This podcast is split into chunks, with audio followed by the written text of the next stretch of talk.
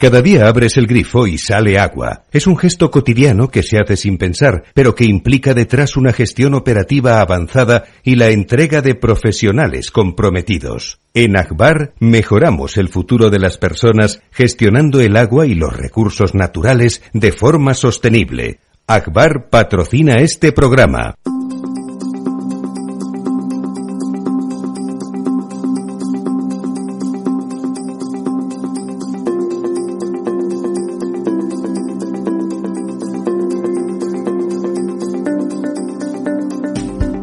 El Estado Ciudad, con Ramiro Aurín y Diego Jalón en Capital Radio.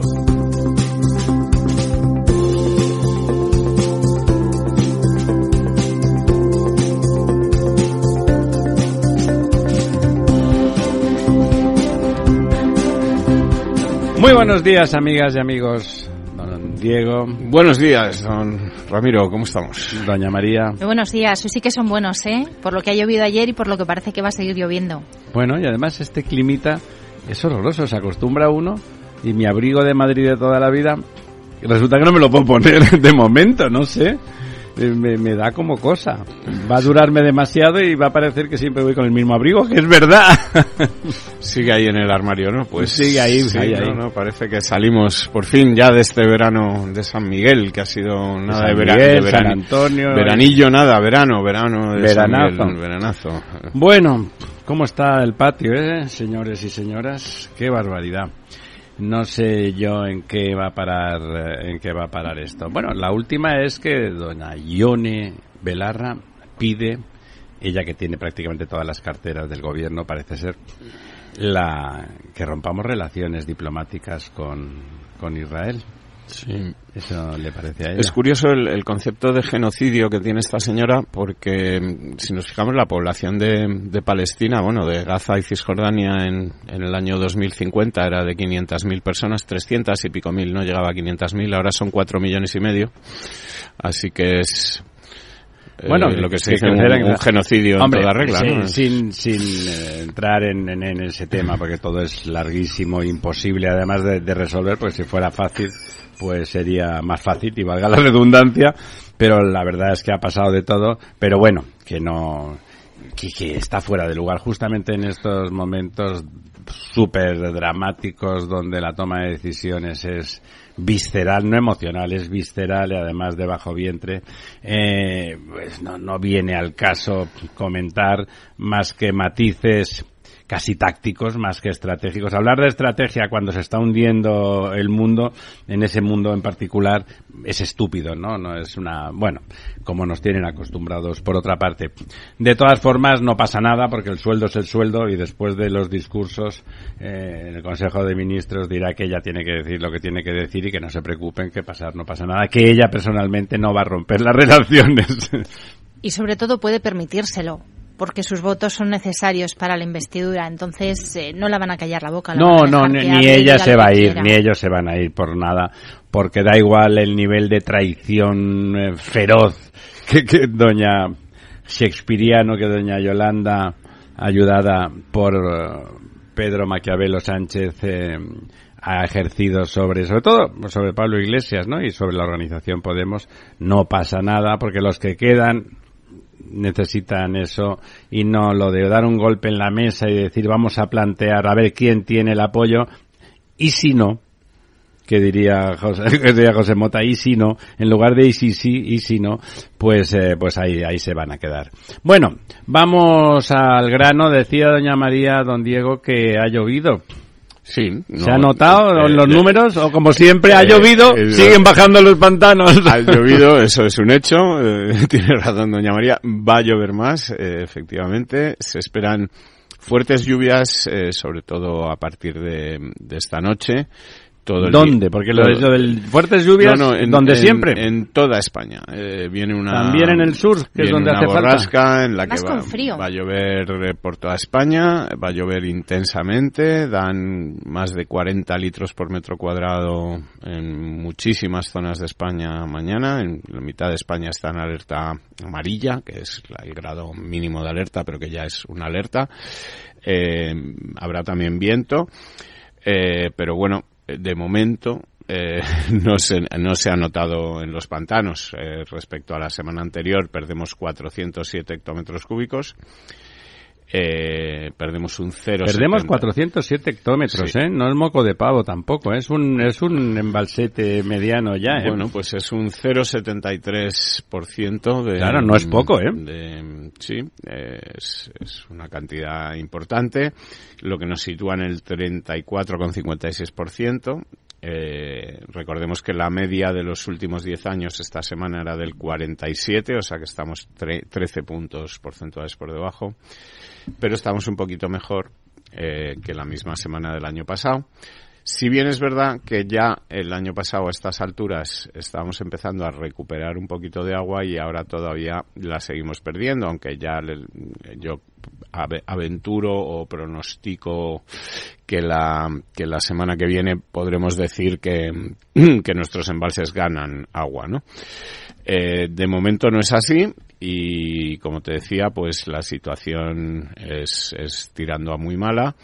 Eh, si vemos por cuencas eh, como está España, pues ahora mismo tendríamos esa España seca y esa España menos seca. Claro, que es que esto de las medias es como lo de los pollos. Aquí, de 34, hombre, 34 eso no quiere decir Con- nada. Arriba hay bastante y abajo hay muy poco, ¿no? Con algunos matices que hacen que la situación sea un poco diferente de lo que solía ser o de lo que es más, más bien habitual, ¿no? ¿Matices a mejor o a Eh, peor? eh, De todo tipo. Mira, vamos a ver. En la cuenca del Guadalquivir está el 17%.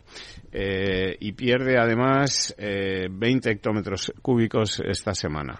Eh, la cuenca del Guadalete Barbate está en el 15,14% y pierde 4 hectómetros cúbicos. Y la Mediterránea andaluza está en el 22%. Esto sería eh, un poco la fotografía de lo que ocurre en Andalucía, pero la cuenca del Tinto, Diel y Piedras, que es la de la región de la provincia de Huelva, está en el 51,9, es decir, formaría parte de esa España húmeda o de esa España eh, más verde, a, pesar de estar en, el sur, ¿no? La cuenca del Guadiana 23,53% y pierde 17 hectómetros cúbicos y la cuenca del Segura 22,80 y pierde también 9 hectómetros cúbicos. Hasta ahí, digamos que sería la parte que está mm, peor o que eh, pensaríamos la parte sur de España que es la que está peor, pero la cuenca de, Cataluña interna, que es bien norte, está en el 20,98%, es decir, cerca del 21 y pierde 4 hectómetros Y cúbicos. tiene, esta porque ahí, como siempre decimos, es sustantivo que el total de esa cuenca ya es mu- muy poco. Muy poco, O efectivamente. sea que el 20% es casi nada. ¿Cuánto es? ¿150? Eh, 140 hectómetros cúbicos. 140. O sea, la cuenca que abastece a la Gran Barcelona, ¿eh? porque sobre todo abastece a la provincia de Gerona y a la Gran Barcelona, tiene 140 hectómetros cúbicos. No sé- No sé si son... o sea, estamos hablando de 4 millones de personas. ¿eh? Efectivamente. Y luego hay dos cuencas que normalmente situaríamos o que eh, tradicionalmente o históricamente están en esa España más seca, en esa España donde menos porcentaje de agua tenemos embalsada a final de verano, que son la cuenca del Tajo y la cuenca del Júcar, que sin embargo ahora están en la parte buena del- de, la, de la historia, por decirlo de alguna manera. El Tajo con el 46% y el Júcar con el 47%, que son de las grandes cuencas, pues las que mejores porcentajes tienen eh, de agua embalsada.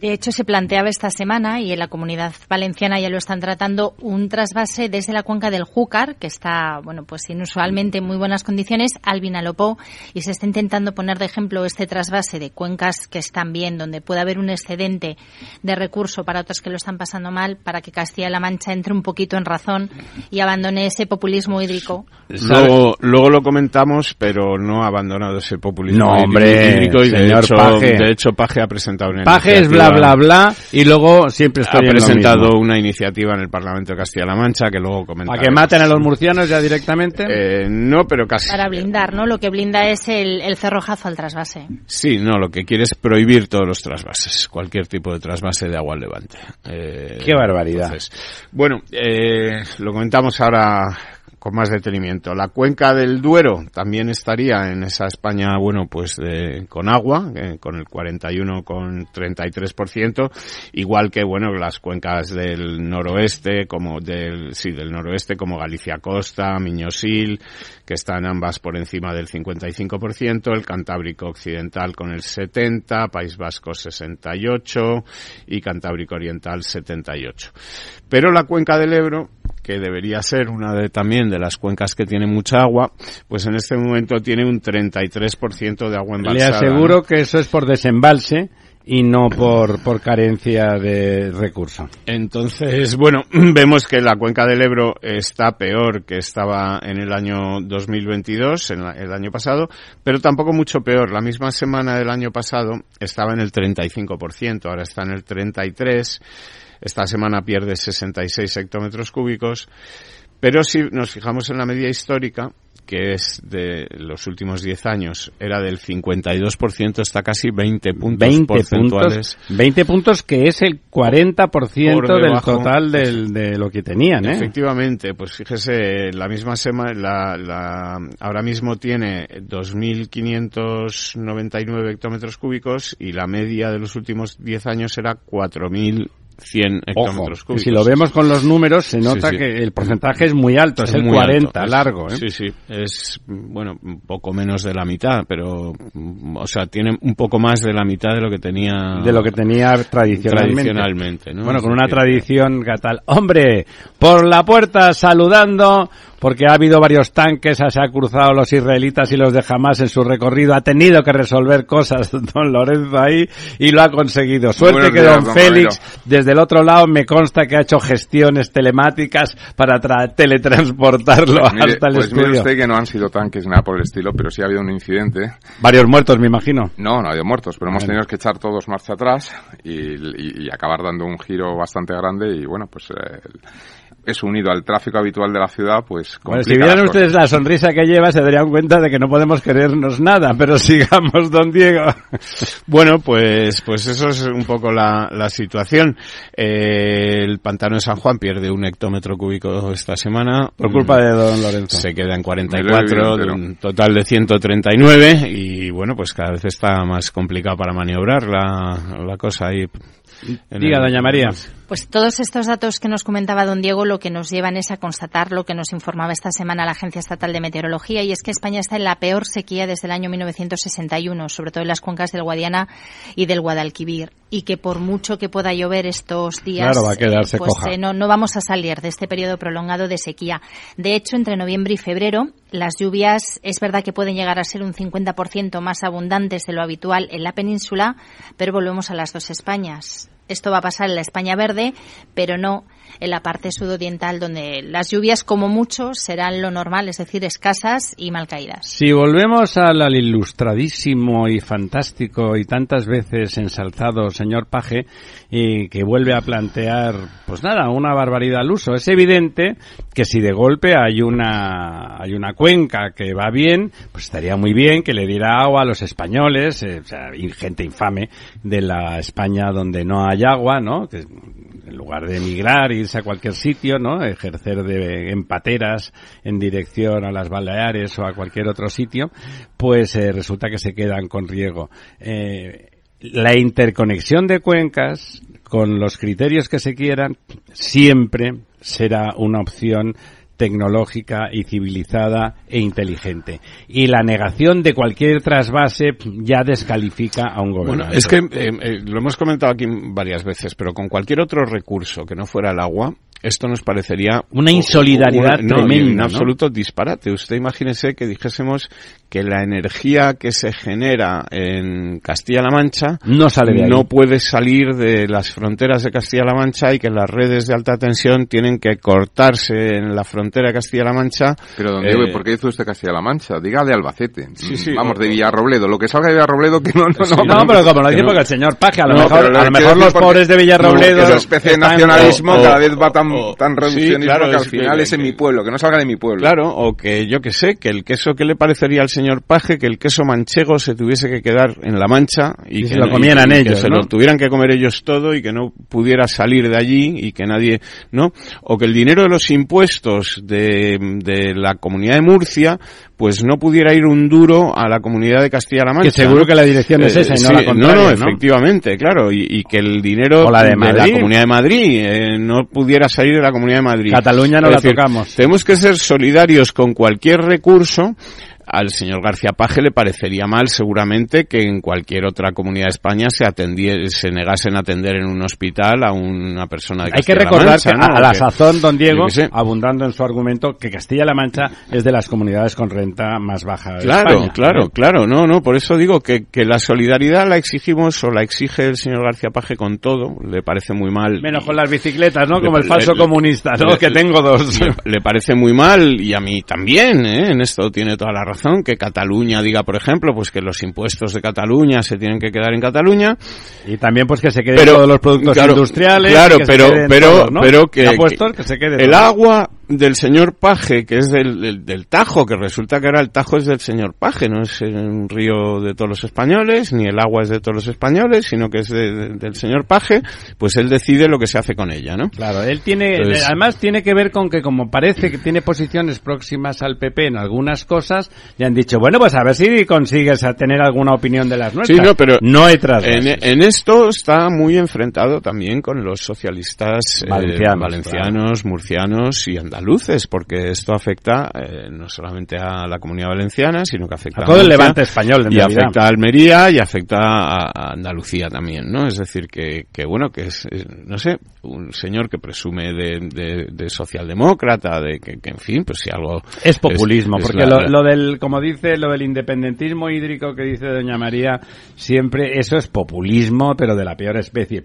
Además, me sorprende que ese argumento que usted utiliza eh, que es muy evidente, además, es un argumento que usted lleva utilizando algún tiempo, no esté extendido. ¿Por qué la solidaridad se tiene que extender a todo menos al agua? Menos al agua, ¿no? Y, en fin, no sé, es que las antenas de telefonía, ¿no? yo qué sé, pues Movistar, eh, que solamente funcione, las, eh, no sé, son cosas que, que, no uno no puede ese, entender, ese es uno de los, bueno, pues de las herencias que nos deja este fenómeno que ha supuesto Podemos en la política nacional y es que en el año 2015 se modificó toda la política hidráulica, de hecho una comisión mixta Congreso y Senado, donde eh, bueno, pues se supuso un cambio de paradigma. Hasta ahora teníamos unos recursos hídricos que se iban pasando de unas cuencas a otras. Se entendía que había cuencas excedentarias y cuencas deficitarias y según esta bueno, es, que es un dictamen de la Comisión, con lo cual tiene que inspirar todas las políticas hidráulicas a partir de 2015. Ya no hay cuencas excedentarias con lo cual no hay posibilidad de hacer el rico es rico y para qué le vas a pedir más impuestos exactamente pero ese cambio de paradigma se aprobó en una comisión mixta Congreso y Senado y que respaldó PSOE y que respaldó y que respaldó Podemos. Y ese cambio de paradigma en la gestión de los recursos es lo que nos ha llevado a este a esta cuestión de todo lo que es un trasvase. sería un cambio de paradigma si además de Podemos y de y de PSOE también lo hubiese aprobado el PP, lo digo por el tamaño del partido y que evidentemente piensa de otra manera. Simplemente que hayan pasado el rodillo de la forma más radical porque en Podemos el del tema del agua se integraron los los eh, arrojos y similares que, llevaban Pedro Arrojo 30 años dando la turra, ¿eh? ¿eh? Está muy bien echarle la culpa a Podemos de todo, que pero a mí, no, que a mí también me cae regular, pero vamos a ver, el primero que dice no al trasvase del Ebro, con el trasvase del Ebro proyectado, aprobado, financiado por Europa y tal, es Zapatero cuando Podemos todavía no existía. A instancias de eh, Esquerra Republicana, pero es Zapatero. Pero es Zapatero, o sea, y Podemos ahí todavía no había nacido. Fíjense ustedes que el efecto pernicioso del nacionalismo catalán, en este caso Esquerra, que figura que es el moderado, viene de lejos, ¿eh? Es, es Esquerra que le impone a Maragall para poder eh, estar ahí en el candelero, eh, le impone el cierre total. Eh, Cristina Narbona tenía previsto reducir a la mitad para contentar un poco al discurso que habían hecho anti. Después de Borrell 1800 hectómetros, el PP 1050 y ella planteaba unos 500 y algo. Entonces le obligan una cosa que estaba cerrada con Fenacore le obligan a, a, decir que no a todo y, por supuesto, como ya dijo Zapatero, todo lo que venga del Parlamento catalán. Lo curioso de esto es que cuando Arias Cañete, estamos hablando de, de principio de los 2000, hizo el Plan Hidrológico Nacional, que se llegó incluso a, a aprobar, aunque nunca se, se ejecutó ni se aterrizó, eh, lo que planteaban los nacionalistas catalanes es que ellos no querían trasvase del Ebro, querían el, trasvase del, Ródano. Ellos Para que, no, fuera agua española, no exactamente. Pero bueno, eso es de esas cosas ridículas. Pero que trasvase necesitan es una realidad y si no, en el área metropolitana de Barcelona lo van a pasar muy mal con este índice de lluvias que nos Perdone usted, doña María. Han estado la señora Colau eh, estuvo presionando para que no hubiese regeneración porque eso daba pues bastante recurso. En un sitio tan tan tan tan necesitado de agua como el entorno metropolitano de Barcelona regenerar pues era realmente un balón de, de oxígeno bueno, o sea, hasta ahora, que ya es, eh, no, no han dejado que justamente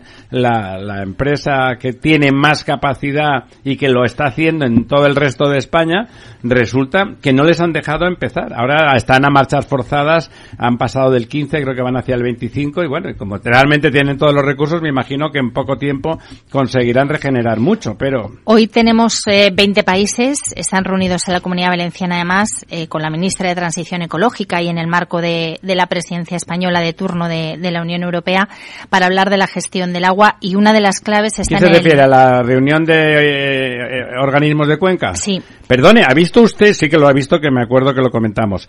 ¿Ha visto usted que el, que el presidente lo que está pidiendo es lo contrario de lo que se hace en España, no? Explique, explique cuál es la propuesta de la presidencia. No, no, no las en detalle. La, no, la, la A lo que voy es que este mismo lunes, los 27, lo que han aprobado es una revisión de la Directiva de Reutilización de Aguas Regeneradas y de calidad de las aguas. Con lo cual, eh, bueno, pues va a haber que invertir mucho dinero, uno, para garantizar la calidad del agua que bebemos todos, porque las condiciones se van a endurecer, una cuestión de seguridad alimentaria y de salud pública, y dos, nos van a obligar a que ese 10% que tenemos nosotros de reutilización de aguas regeneradas en España se multiplique por seis. Bueno, perfecto, porque la verdad es que en España es necesario eso. Capacidad tenemos, tecnología también. El ese 10% que recordemos que como el 98% del agua de Murcia ya se regenera, los demás, es lo de otra vez lo de los pollos a repartir, los demás es muy poquito. ¿Mm? Claro, ahí es donde están las claves. Y luego en esta reunión de gestión de cuencas lo que se va a poner como ejemplo y además se ha, se ha mm, firmado en ese convenio, o sea, en ese contexto es el convenio que hablamos del Júcar Vinalopó. Lo que van a hacer es que para proteger en las zonas donde están tirando mucho de, aguas subterráneas porque ya no hay aguas superficiales, poder disponer de aguas superficiales de cuencas que, van sobradas para conservar los acuíferos. Ya no solamente en cantidad, sino en la calidad de que no haya intrusión marina, claro. Y concentración de nitratos. Bueno, esa, esa reunión de Valencia es una reunión importante y es una reunión donde se están diciendo cosas, pero no, no hay ningún problema. Va la señora ministra allí, saluda a todos, abraza, dice que es lo mejor. Dicen lo contrario de lo que ella está haciendo y saluda como que la cosa está en orden y que es justamente lo que está haciendo España. Y es estrictamente eh, lo contrario. Entonces, como ya faltan 10 segundos para y 28, pues nos vamos, nos vamos y le dejamos que don Félix juegue con los cacharritos ahí al otro lado de la piscina.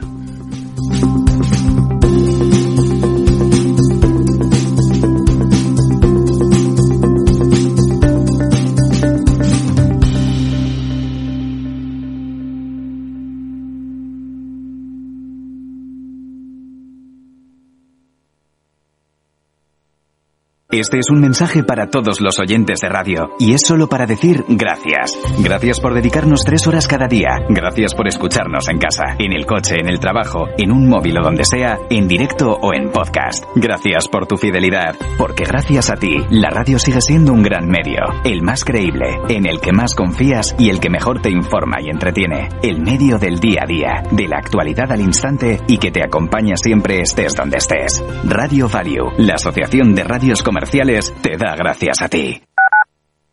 Capital Radio 103.2 Gráficas Naciones. Más de 50 años de experiencia en el sector de las artes gráficas. Apostamos por la última tecnología tanto en impresión offset como en digital y gran formato. Realizamos todo tipo de impresión. Tarjetas de visita, folletos, libros, vinilos, decoración y montaje de stands. Más información en el 91 629 2145 o en gráficasnaciones.es.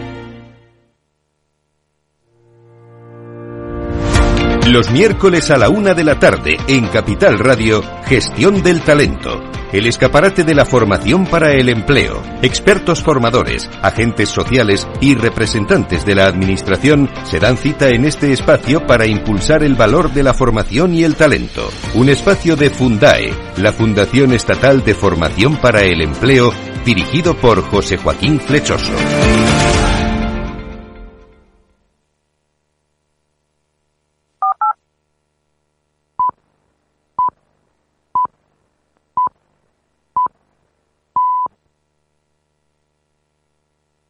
Capital Radio, 10 años acompañándote.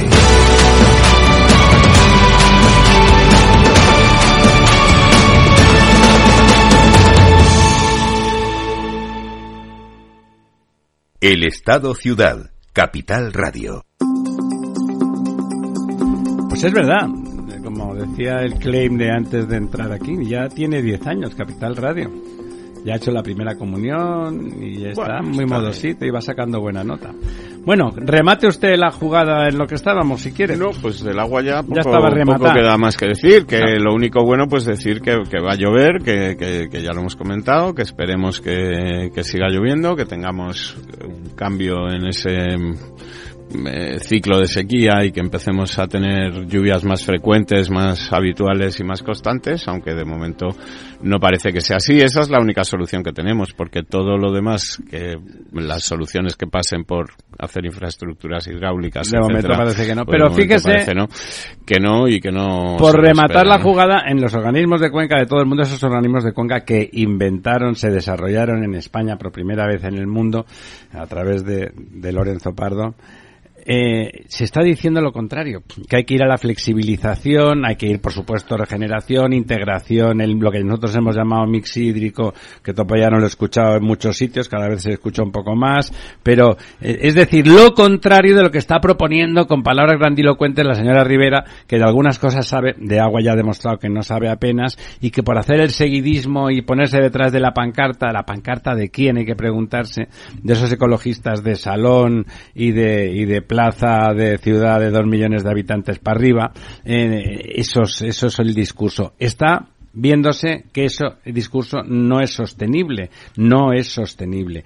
Y otra cosa, todo ese populismo alrededor de la gestión urbana del agua, todas las ciudades de las que van desapareciendo podemitas y socialistas, cuando llegan los nuevos gestores, ven que hay un pufo, a un agujero negro en las cuentas de, del agua doméstica. Y no es que sean malvados los, los nuevos gestores y no quieran subvencionar el agua, es que las cuentas del agua tienen que estar equilibradas porque lo dicen las directivas europeas y porque lo dice el sentido común. ¿Mm? Si se quiere subvencionar a gente que no llega, hay que subvencionarlos, a todos nos parece bien, y se incluyen las cuentas. Y se paga de otra manera. Si alguien no puede pagar el agua, la pagaremos los demás. Y eso es de justicia, eso que no quiere el señor Paje en el resto de, de, la gestión, en alta, los demás, los ciudadanos, lo aceptamos. Pero no puede ser que, que, en Sevilla se encuentren con que tienen que subir un 7,5, un 8% de golpe, porque lo que hay es un agujeraco negro para que los señores de Podemos y los señores de AEOPAS y otras organizaciones que les gustaría que viviéramos en la selva amazónica, pues no, pues, pues resulta que no estaban dispuestos a hacer. De todas formas, yo creo que en el sector de, del agua urbana hace falta un poco de pedagogía, don Ramiro, porque hay una cierta resistencia en la ciudadanía a pagar el agua y lo que no nos damos cuenta que no es el agua lo que estamos pagando. Lo que estamos pagando es una captación, una traída del agua, una cree que hay resistencia? Sí. En Murcia le han hecho encuestas, el otro día hablábamos de Murcia, Murcia y Barcelona son los sitios donde el agua es más cara por tarifa, porque realmente es más difícil de llevar hasta el grifo, de llevar hasta el grifo, agua que a veces no hay, porque ni en Murcia, ni en Valencia, ni en Barcelona hay agua, hay que llevarla y además hay que hacerle muchas cosas. Han hecho alguna encuesta y el murciano es consciente, claro, el murciano todo el día dándoles la tabarra a algunos españoles diciendo que son unos desgraciados. Es que Murcia tiene una cultura del agua diferente. Bueno. No es comparable porque no la han tenido nunca, entonces ellos valoran y aprecian cada gota, se ve también en el sector Pero ¿sabe usted cuánto es la factura media de, un, de una familia de tres, eh, de tres personas, que es la, la de esto media? Tres personas a 100 litros por persona y día serían, ¿cuánto? Nueve metros cúbicos al, al mes, ¿no? Nueve metros cúbicos al mes. A un precio de dos euros, que ya es de los precios caros en España. El metro cúbico está de media a 1,90 en pues España. dos, dos euros. 18 euros. 18 euros. Cuando usted sube 5%, 18 euros, ¿cuánto es eso? Pues eh, no llega a uno. No llega hasta 0,45 0,45 eh, céntimos, ¿no? O 0,90. Bueno, eso. 0,90, 0,95. No llega a un euro. O sea, eso es el drama, eso en un sitio donde se ha hecho todo tan mal que ahora hay que subir tanto, porque si usted sube lo normal... Con la inflación que tenemos. Claro, claro, pero si usted hubiera hecho eso normal y hubiera subido el 1%, me lo invento, anual, seguro que ahora tendría que subir pues otro 1%. Y el 1% de 18 euros, de 20 euros, ¿cuánto es? 20 céntimos. Es que, es que estamos hablando de populismo del peor estilo. Es que no es cuestión de subir un 5, un 6, un 7. Es cuestión simplemente de poner sobre la mesa cuál es el servicio que se presta, porque es lo que decía María. Oiga, es que aquí hay que llevarle el agua, hay que tratarla. Pero quiero decir que además no es importante en términos cuánto cuesta hacer eso? Y a partir de ahí lo que haya que pagar. Bueno, pero, que, cubrir los costes. pero además, don Lorenzo, además cubrir esos costes es el chocolate del loro.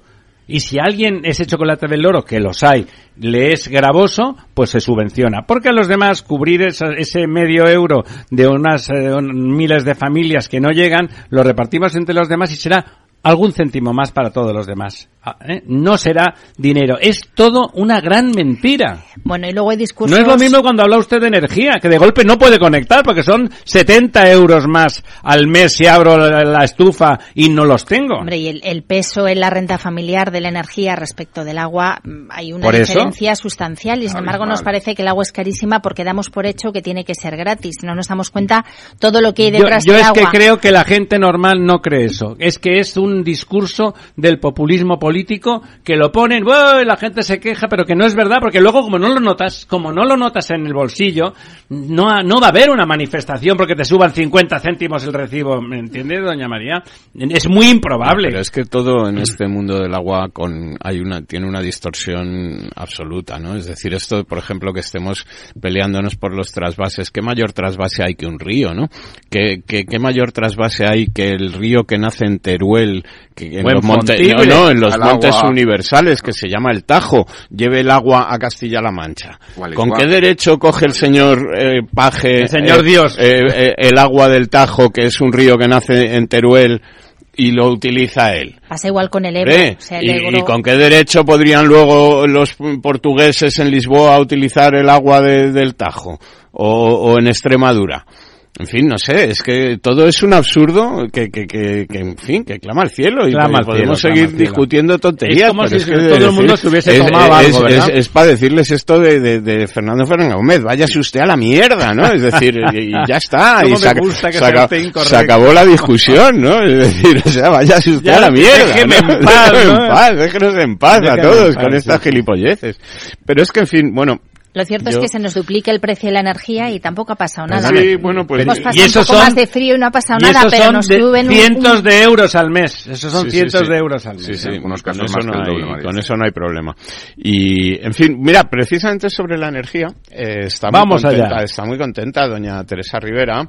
Eh, ayer salía feliz. No lo parece nunca, pero sí. Eh, alborzada. Eh, estoy orgulloso de... Orgullosa, perdón, decía. Estoy orgullosa de decir que hoy hemos dado un paso estratégico, estoy citando palabras textuales, hacia el futuro de la Unión Europea. Hemos logrado un acuerdo que habría sido inimaginable hace solo un par de años y gracias a este acuerdo los consumidores de toda la Unión Europea se podrán beneficiar de precios de energía mucho más estables, con menos dependencia del precio de los combustibles fósiles y una mejor protección contra futuras crisis también aceleraremos el despliegue de las energías renovables, una fuente de energía más barata y limpia para nuestros ciudadanos. Bueno, es la nueva tarifa que No, esto es la reforma del mercado eléctrico que se ha aprobado y que marginales se lo han modificado. No, es una reforma en la que no se ha reformado nada. Nada, y de hecho, no se ha reformado nada. No hay absolutamente. Yo leí no se ha reformado nada. Es una reforma maravillosa en la que se han puesto de acuerdo todos para no reformar nada. Es decir, que, eh, bueno, pues no se ha reformado nada, porque es que lo que han decidido es que se va a seguir subvencionando no solo la energía nuclear que pedía Francia, pero también las centrales de carbón, los ciclos combinados, eh, todo lo que contamina.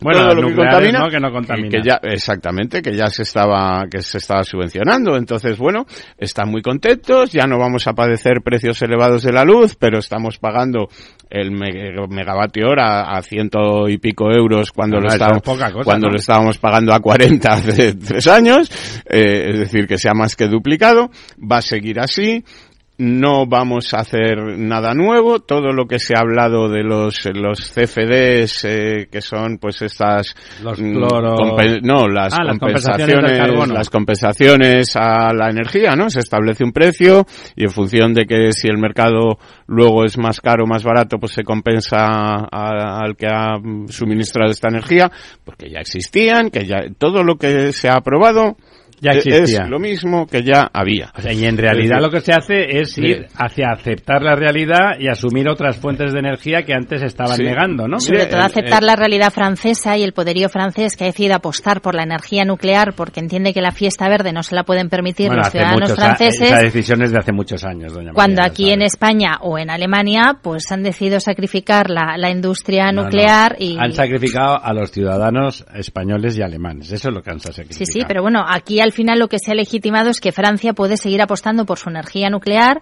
que la van a colorear de, verde y van a seguir pagando la luz muy por debajo de lo que la pagamos el resto de los europeos. Porque es más barata. Hombre, claro. Porque es más barata. Mire, yo le leo simplemente, por dejar claro este tema, el titular de un medio que se llama el periódico La Energía, que es un medio técnico, neutral, etcétera, y se titula ¿Por qué lo llaman reforma del mercado eléctrico cuando no han hecho nada nuevo? Cuando quieren decir sexo. Cuando no, han hecho nada nuevo. Y es así, es que si, si uno mira punto por punto qué es lo que se ha aprobado, que ahora se tendrá que discutir entre los diputados del Parlamento Europeo, la Comisión, etcétera, esto que llaman los trílogos, no hay nada nuevo. Es exactamente lo mismo que teníamos. Bueno, pero, a quien califica a la ministra. Hay cosas a las que les hemos puesto nuevos nombres y la ministra que iba con unas intenciones de una reforma, de un tal, no sé qué. Nada de nada. Nada de nada. Eh, sigue siendo el café para todos, sigue siendo lo que quería Alemania, lo que quería Francia y las cosas tal y como estaban pero vamos a llamarlo reforma, que queda estupendo, nos aplaudimos los unos a los otros. reforma que, consiste en que el carbón que no se podía quemar, como a Alemania le conviene, se quema. No solo se quema, sino que se va a subvencionar, es decir, se va a pagar con el dinero de todos nuestros impuestos. No, de hecho España ha empezado a abrir minas y para, para exportar a Alemania el carbón. Que fue la primera que lo cerró todo porque, porque no podía yo, creo, yo creo que hay un problema de traspapeleo. un problema de, sentido común. No, de traspapeleo quiero decir que yo creo que llevaba preparado el discurso para aprobar la reforma, luego no se aprobó porque cada uno hizo lo que quiso, pero se equivocó el papel y leyó lo de la reforma. No, no, no se equivocó, es que ella sabe que da lo mismo. Ella grita diciendo que lo, se ha transformado todo, que parece que la reforma la ha hecho ella. Alguien que lo lea dirá, pero si a ti no te gustaba el carbón, es que, si tú eres antinuclear, es que con, esta nueva reforma aprobada, como te decía, pues las centrales térmicas de carbón de Alemania y Polonia y de otros países, pues van a poder seguir percibiendo pagos por capacidad, por estar ahí, por si las moscas, por si hacen falta, etcétera, y lo harán por lo menos hasta 2028, pero es que los ciclos combinados van a seguir haciéndolo sin fecha final. Bueno, aquí en España eh, de eso eh, carbón ya no tenemos, pero pero ciclo combinado a punta Aquí ¿eh? primero lo desmontamos por si tenemos la tentación de volver a ponerlas en marcha como ha hecho Alemania. aquí lo primero es desmontar. Eso es. Y luego, pues esto de que dice de que la energía va a ser, que no quiere de que la energía va a ser más barata. Pues, como don Diego. Pues vamos a, a verlo. Es decir, vamos a verlo. Si ahora la energía va a ser más barata o no porque las fuentes van a ser las mismas y no, lo que lo que se ha hecho Alemania que le ha visto las orejas al lobo y no tiene cataplines de abrir, de reabrir sus nucleares y tal, porque tiene ahí la, la presión todavía de los verdes, resulta que los verdes se comerán el carbón, un lignito repugnante, que es lo que queman ellos en general, pero no abrirán las nucleares que no contaminan absolutamente nada. Bueno, en fin, Pilarín, en fin, Pilarín. Estamos, por eso yo creo que al final de un, del ciclo del sinsentido este feroz, porque es un sinsentido feroz, estamos un poco al final, ¿no? Está ya petando por las costuras. Oh, somos verdes, abrimos todas las minas de carbón y abrimos otra vez, que eso es lo que contamina más en las centrales térmicas de carbón. Las nucleares no, éxito, por, favor, Francia, no cierres lo tuyo, que al menos tenemos ahí una pila y al, y al mismo tiempo destrozando, por ejemplo, la industria automovilística para que los coches sean eléctricos, y sean chinos. que van a ser eléctricos con una energía sucia. Sucia. Es decir, que carbón vamos a, eh, cambiar el humo del tubo de escape por el humo de la, central, térmica. ¿no? Es decir, eh, y de, paso nos cargamos el trabajo, eh, los empleos de, miles de europeos. La, primera industria europea. La primera, industria, europea. la mejor pagada a sus trabajadores. Y, antes de darle paso a doña María, y que además aquí seguiremos negando, porque aquí la única forma de que a nosotros eso no nos afectara sería que como tenemos una gran capacidad de con renovables, solares y, eólicas, y la parece que está en proceso de ampliación ad infinitum, tendríamos que hacer centrales reversibles para tener esas pilas. Si hiciéramos las pilas centrales reversibles hidráulicas con todo ese potencial renovable, realmente nuestro país pasaría a otro plano a otro plano. Seríamos exportadores netos, no, no tendríamos que importar prácticamente nada porque el potencial está ahí. Sin las centrales renovables eso no va a ser así.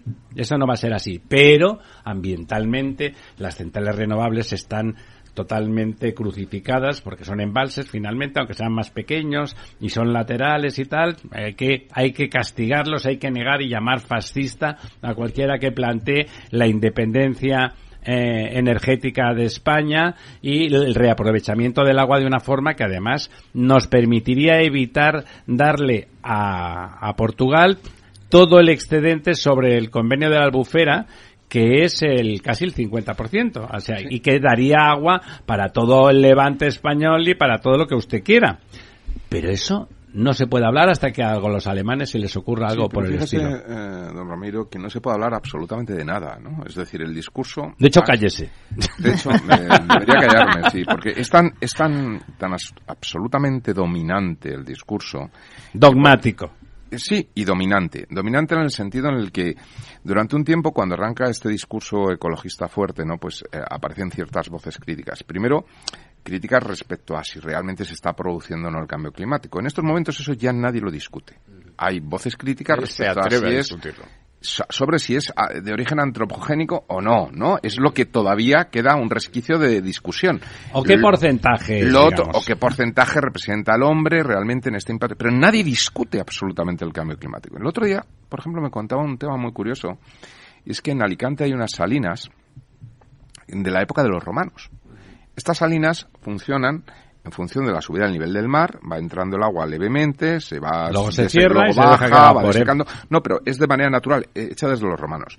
Claro, uno de los efectos que tiene este cambio climático es el incremento del nivel del mar. Según dicen, ¿no? Según dicen. Sí, algo va subiendo. No, se mide, hombre, se mide, va subiendo. sí, sí, sí se mide, pero la obra de los romanos sigue funcionando.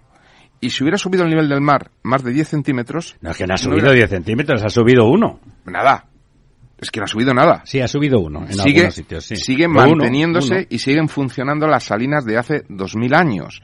Con lo cual, hay elementos, pero este sentido crítico o, científicos que se pongan a evaluar realmente qué ocurre o qué no ocurre, ¿no? Antes, no interesa, antes comentabas tú, María, de que estamos con la mayor sequía desde el año 61.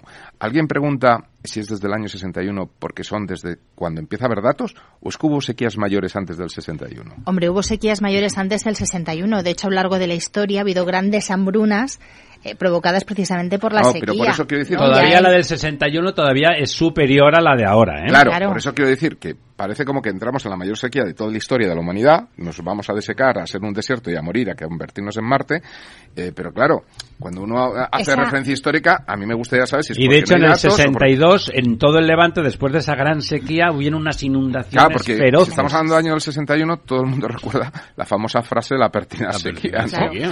Es que a raíz de esa, a raíz de esa pertinaz sequía es cuando en España se puso sobre la mesa la necesidad de, de invertir en obras de regulación de recursos interanuales.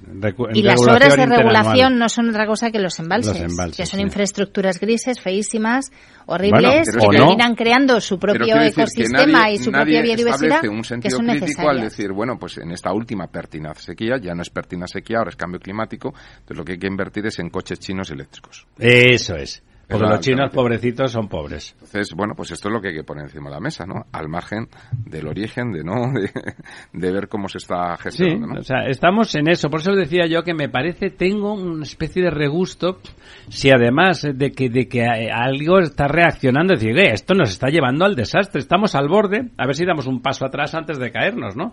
Y de golpe a la gente ha mirado y dice, que ahí lo que hay es un precipicio de mil metros, no me haga tirarme, ¿no? Que lo estoy viendo no quiero tirarme, empiezo a ponerme para atrás y los demás empujan, pero tú ahí detrás, ¡ah! luego están los que, los que empujan ahí con la rasta y diciendo que, que no, que somos unos fascistas todos los que no queremos que eso ocurra.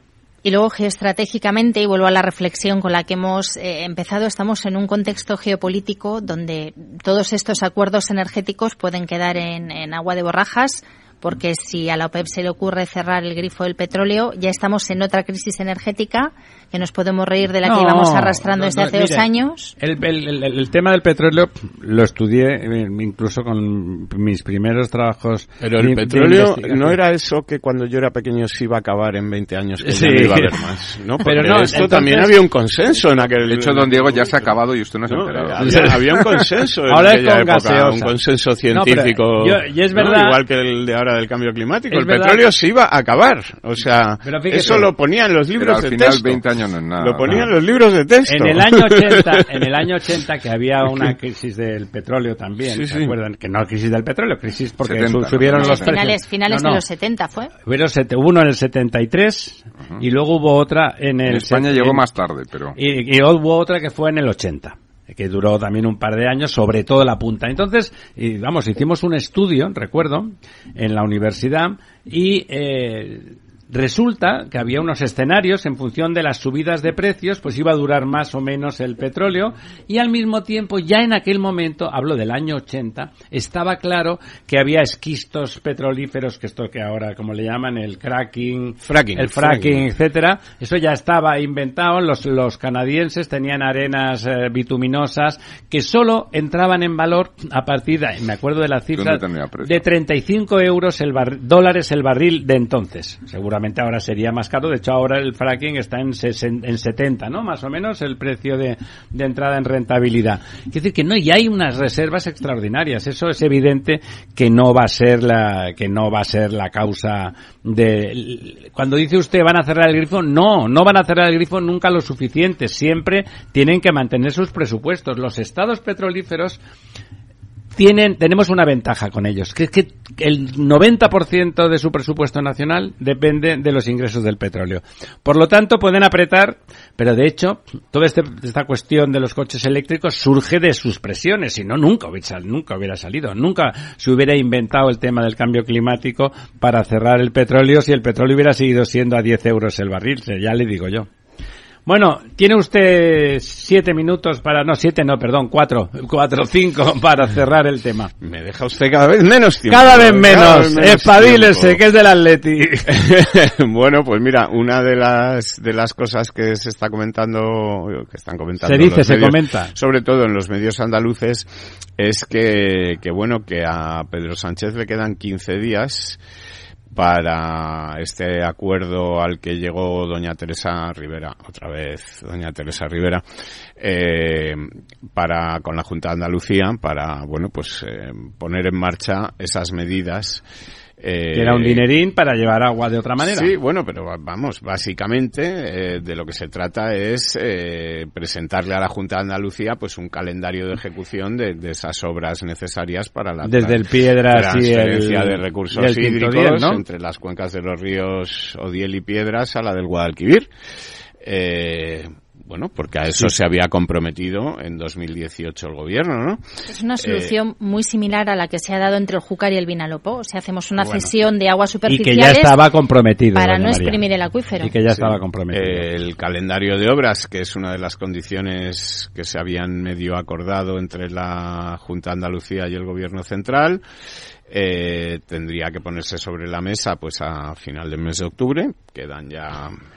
si te he visto, no me acuerdo. De 15 días y ahí va la, la, cosa, es decir, que de momento... O sea, coincide prácticamente con el calendario de la investidura. Sí, bueno, la, investidura es... Le quedan más días, a Sánchez le queda mucho tiempo para lo de la investidura, porque es hasta el 25 de noviembre, bueno, ah, hasta el tiene 27 un mes de noviembre, ya, tiene un mes más todavía. Entonces, bueno, por lo visto, por lo que se dice en los medios andaluces, las tres reuniones que ya se han celebrado entre Gobierno Central, Junta de Andalucía y los sectores implicados, eh, los sectores económicos y sociales, agricultores, etcétera, después de que de que el Gobierno decidiera, pues, eh, dar este paso, ¿no? De a la negociación y tal, eh, pues se han desarrollado, dicen, con voluntad de avanzar y alcanzar un acuerdo pero eh, lo mismo que con la reforma energética, de momento no hay nada nuevo. Si te he visto no me acuerdo, ni hay nada que se haya que se haya puesto sobre la mesa. Entonces, bueno, vamos a ver cómo transcurren estos próximos 15 días pero hombre siendo ya no te voy a decir eh, pesimista pero siendo realista dentro de 15 días vamos a estar otra vez con el tema de además yo creo que ha habido gente que se ha arrepentido de cerca del gobierno de que aunque tenía sentido fue agradable no el pacto al que llegaron el señor eh, Moreno Bonilla y la ministra y que de golpe de una forma civilizada allí en Sevilla, en el sitio que tocaba, pues hablando de que los otros dijeron, hombre, nosotros cumpliremos cumpliremos nuestros compromisos y el otro le dice, hombre, es que si cumplís vuestros compromisos no tengo que hacer esa ley ni nada, yo la quito si queréis. ¿Cumplís los compromisos? Pues venga, adelante con los faroles. Está bien, era como una cosa agradable, demasiado agradable, ¿no? Sí, es que además se está hablando de, de, una transferencia, o sea, lo que está comprometida y lo que está pidiendo la Junta de Andalucía es una, es una transferencia de 19 hectómetros cúbicos desde esta cuenca del Tinto Diel y Piedras a la cuenca de, bueno, al, a la zona de Doñana eh, y el Tinto Diel y Piedras tiene ahora mismo 180 hectómetros cúbicos eh, ahora mismo, eh, que está en una situación del 51%, es decir, que tiene una capacidad total de 229 y se está hablando de un trasvase de 19. O sea, que no pasa nada. Que no pasando nada, no pasa 19 nada. Eh, al año. Al año. Al año. Al año. Sí, sí. O sea, un, un hectómetro y medio al mes. efectivamente. O sea, que, ahora mismo se, que se le quitaría el chocolate del norte. Efectivamente, desde una de las de las provincias donde más pluviometría hay en toda España a una eh, parque natural que es oro puro, que es un tesoro. Nos una estamos joya viendo, y que lo amigas, amigos, doña María, don Diego, don Lorenzo. Amigas, amigos, esta noche en La Verdad Desnuda seguiremos dando la tabarra ferozmente.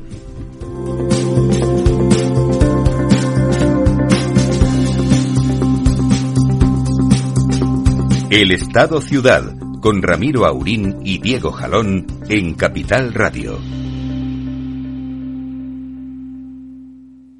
Cada día abres el grifo y sale agua. Es un gesto cotidiano que se hace sin pensar, pero que implica detrás una gestión operativa avanzada y la entrega de profesionales comprometidos. En Akbar mejoramos el futuro de las personas gestionando el agua y los recursos naturales de forma sostenible. Akbar patrocina este programa.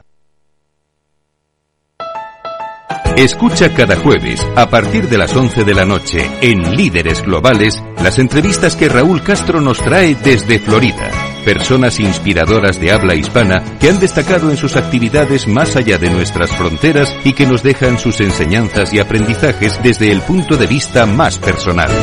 Líderes Globales, con Raúl Castro, en Capital Radio.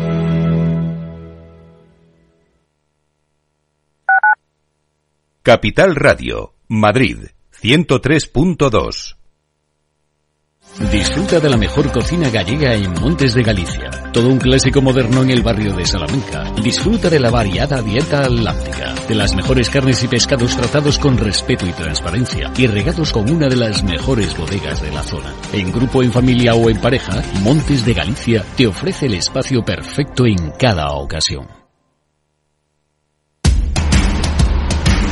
No pierdas detalle de todo lo que afecta a tus inversiones y a tu bolsillo. Toda la información en Mercado Abierto con Rocío Arbiza, de 4 a 7 de la tarde en Capital Radio.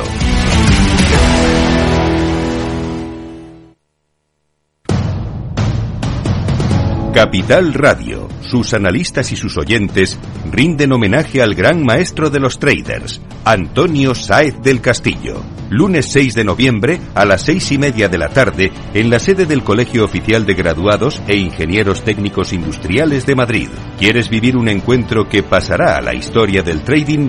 Apúntate ya. Es gratis, pero las plazas son limitadas. Eventos arroba capitalradio.es o en nuestra web. Homenaje al gran maestro de traders Antonio Sáez del Castillo. Presentado por Luis Vicente Muñoz con todo el equipo de Capital Radio. Se acerca un momento inolvidable. Es la ilusión, el motor de nuestra vida. Capital Radio, 10 años contigo.